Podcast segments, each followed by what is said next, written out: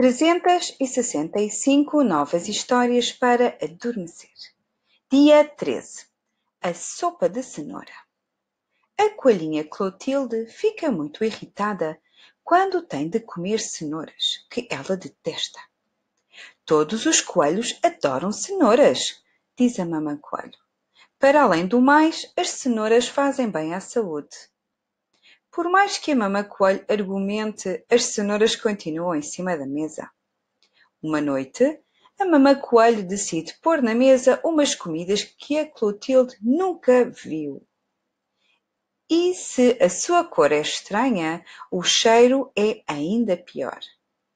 Tarte de catotas, salada de pedaços de unhas e sumo de meias.